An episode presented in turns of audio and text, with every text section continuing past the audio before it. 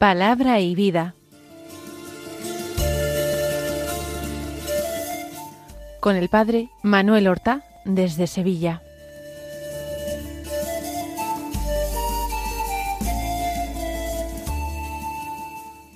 En el nombre del Padre y del Hijo y del Espíritu Santo. Amén. Alabados sean Jesús y María. Muy buenos días, queridos amigos, oyentes de Radio María y seguidores del programa Palabra y Vida. Hoy es el martes de la décima semana del tiempo ordinario. Este martes es 13 de junio. En él la Iglesia celebra uno de los santos más populares, uno de los santos que goza de mayor devoción, San Antonio de Padua. En muchísimas iglesias encontramos imágenes de este querido santo, muchas veces sosteniendo en sus brazos al niño Jesús, como según es tradición se le apareció, a veces con un libro en las manos, porque es doctor de la Iglesia y obra, obras de espiritualidad que él escribió y de teología, en ocasiones con unos lirios o azucenas en las manos, símbolo de su pureza virginal, en definitiva, distintos signos con su hábito franciscano, con su eh, cordón, con los nudos franciscanos. Y eh, nos recuerda que fue uno de los primeros franciscanos que conoció personalmente a San Francisco de Asís, que le permitió dedicarse a enseñar teología a los hermanos. Antonio, aunque se le llame de Padua, lugar donde se encuentra ahora una gran basílica en su honor y donde se conservan sus restos, había nacido en Lisboa a finales del siglo XII.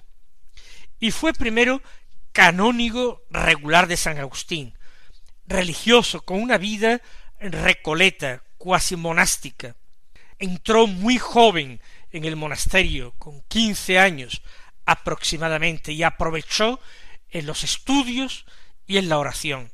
Pero conoció a unos franciscanos de los primeros franciscanos que pasaron por Lisboa y embarcaron para África para anunciar el Evangelio a los musulmanes. Al poco volvieron sus restos, sus cadáveres, martirizados en Marruecos, y él sintió una llamada fortísima a ofrecer también su vida al Señor como mártir. Por eso pidió el cambio de orden, pasar de los canónigos regulares de San Agustín a los franciscanos, a los hermanos menores recién fundados, para eso, para ir a África y en definitiva para morir allí. Sin embargo, el barco eh, se apartó de su rumbo y terminó eh, desembarcando en Italia.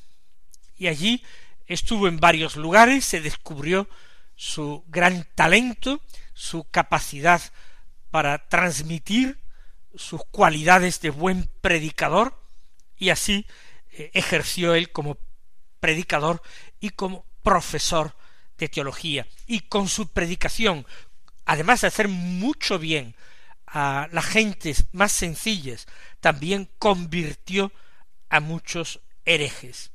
Escribió varios libros de espiritualidad colecciones de sermones donde denunciaba los vicios de los cristianos e incluso de los eclesiásticos. Todo lleno de sabiduría y de unción. Y murió bastante joven, con no sabemos exactamente cuándo eh, nació, pero murió en Padua en el año uno tendría cuarenta y tantos años. Ha sido declarado doctor de la Iglesia, es uno de los dos doctores de la Iglesia franciscanos, junto con San Buenaventura, obispo. Escuchemos ahora el Santo Evangelio de la Misa. es de San Mateo capítulo 5 versículos 13 al 16, que dicen así.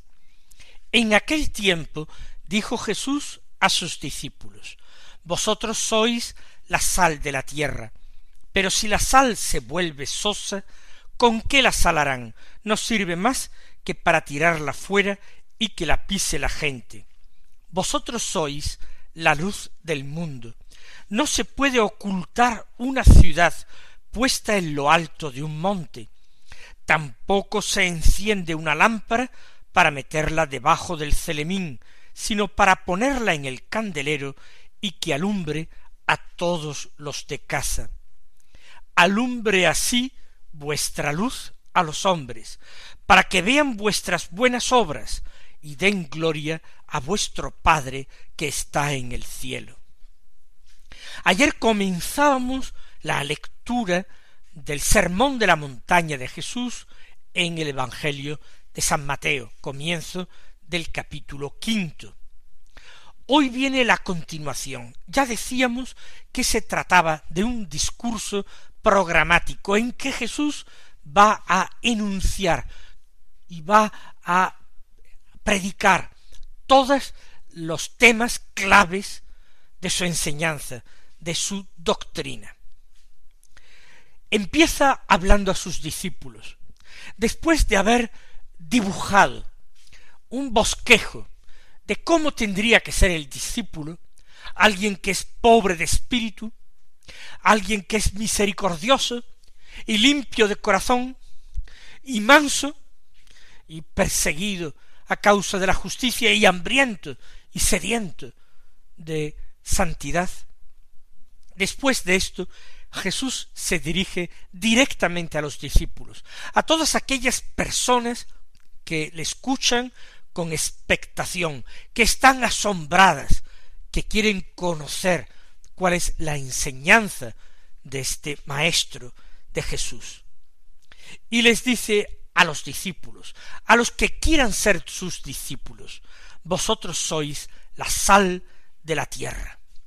La sal da sabor a los alimentos, pero la sal también preserva a los alimentos de la corrupción.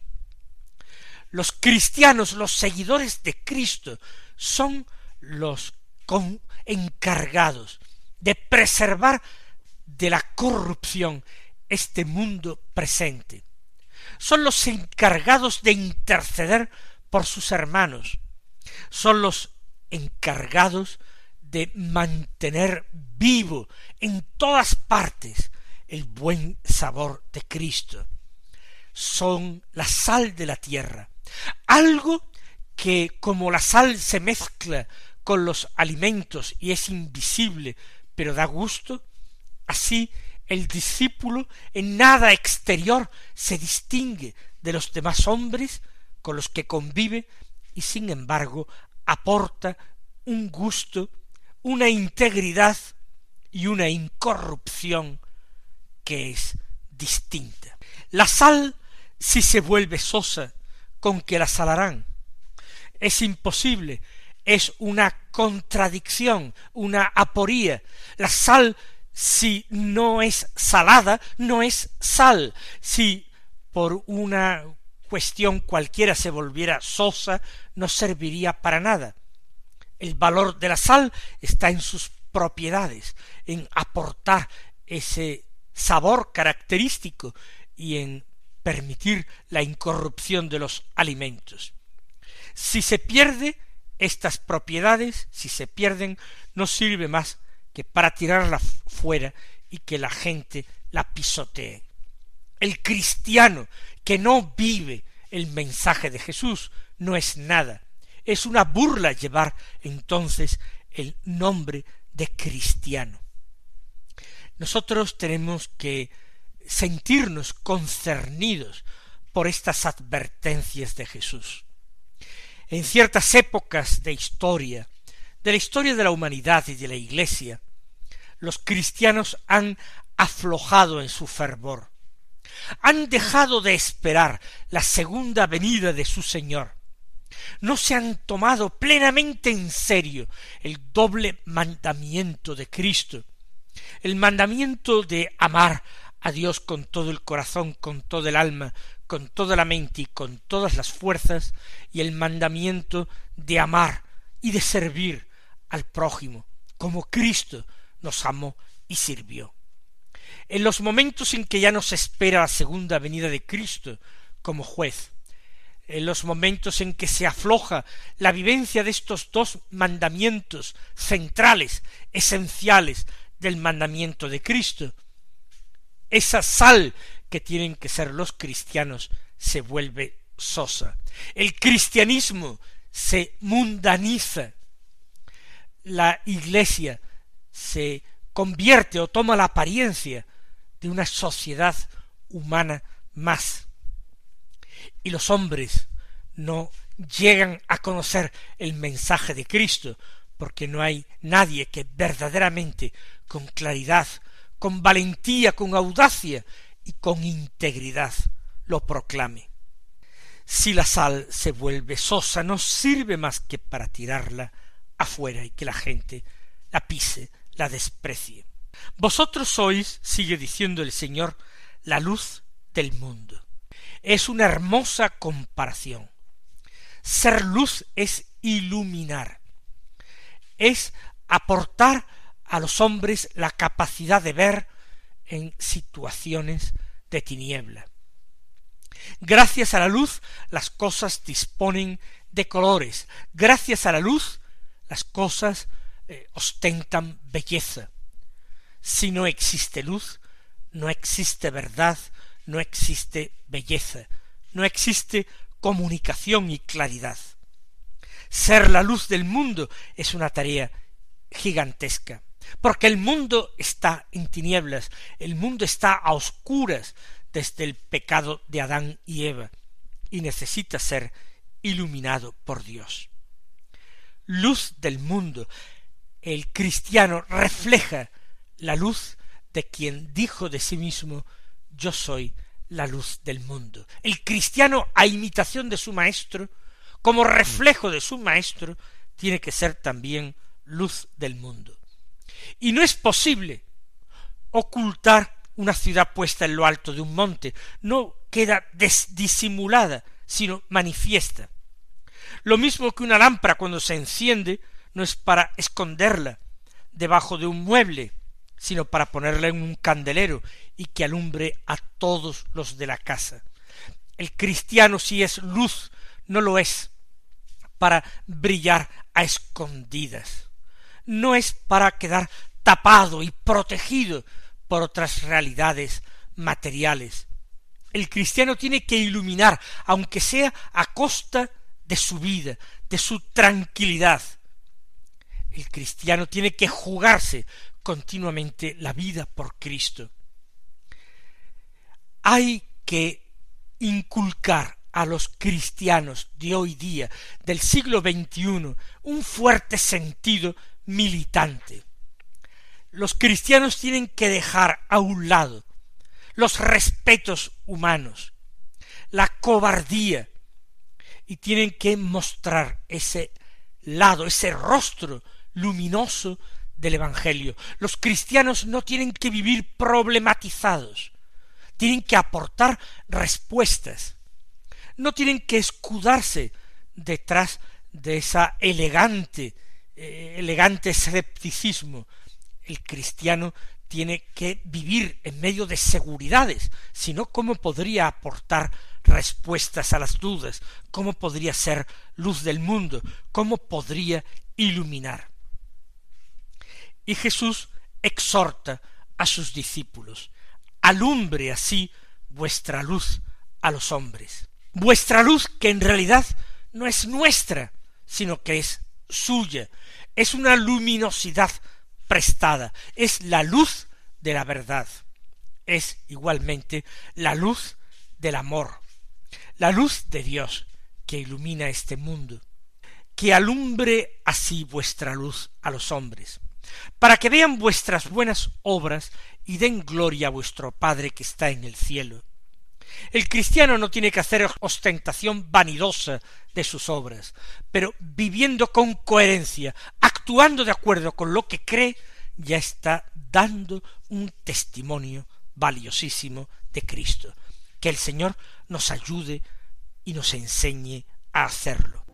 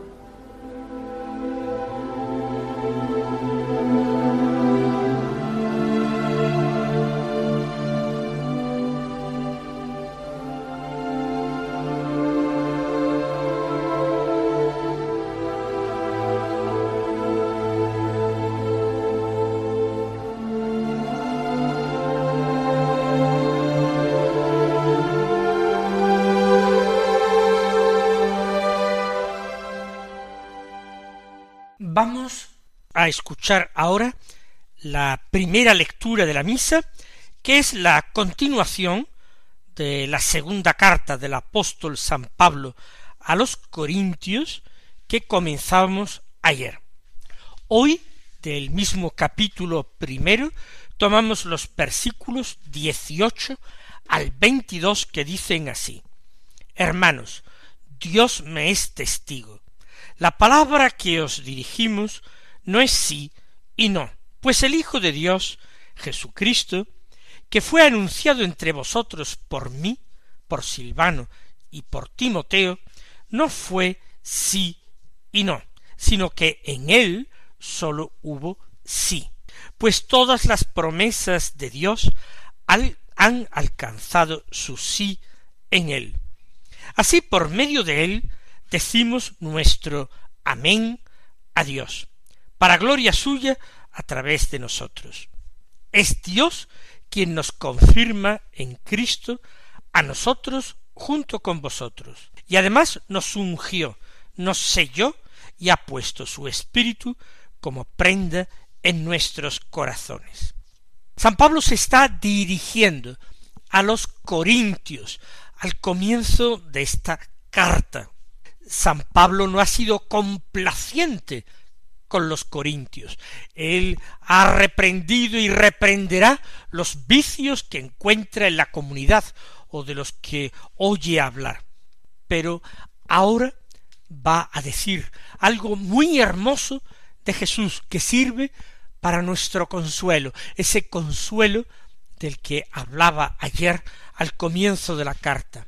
Algo que es para nuestra esperanza. Dios me es testigo.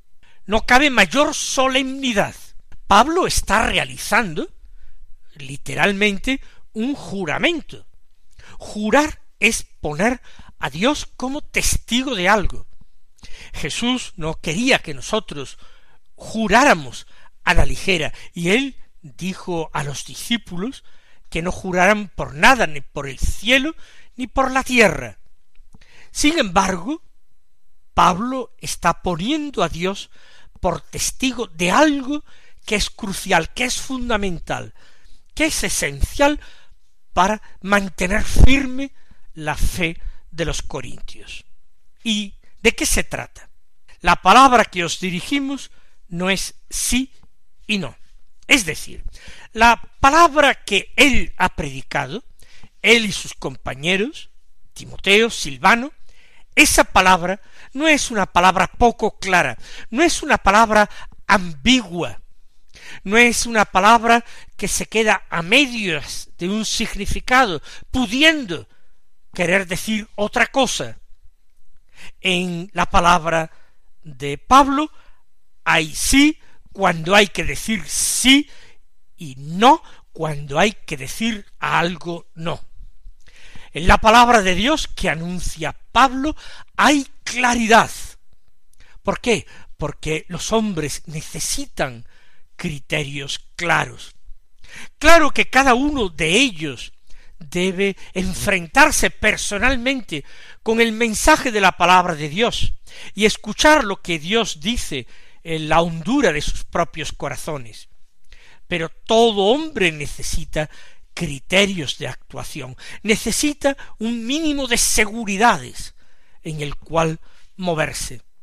Por eso, la palabra que dirigen los apóstoles, los verdaderos apóstoles, es una palabra clara y rotunda, no es sí y no al mismo tiempo, es sí o no. ¿Por qué? Porque el Hijo de Dios Jesucristo habló, enseñó con la misma claridad.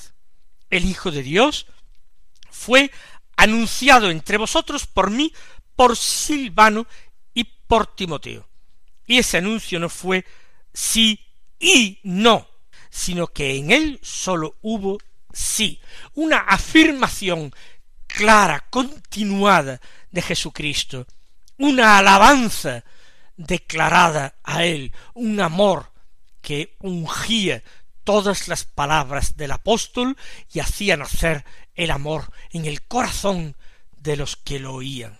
En Cristo Jesús hubo un sí, un gran sí. Dice Pablo, las promesas de Dios han alcanzado su sí en él.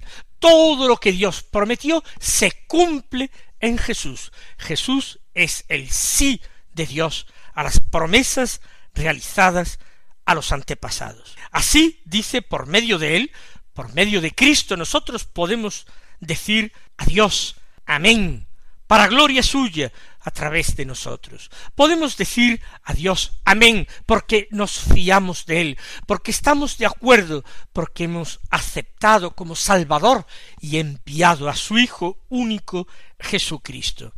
Es Dios, continúa el apóstol, quien nos confirma en Cristo a nosotros junto a vosotros. Los apóstoles no están por encima de los demás creyentes. Dios confirma en Cristo a unos y a otros. Y además, dice él, nos ungió, nos selló y ha puesto su espíritu como prenda en nuestros corazones. Ha actuado Dios en nosotros configurándonos con Cristo.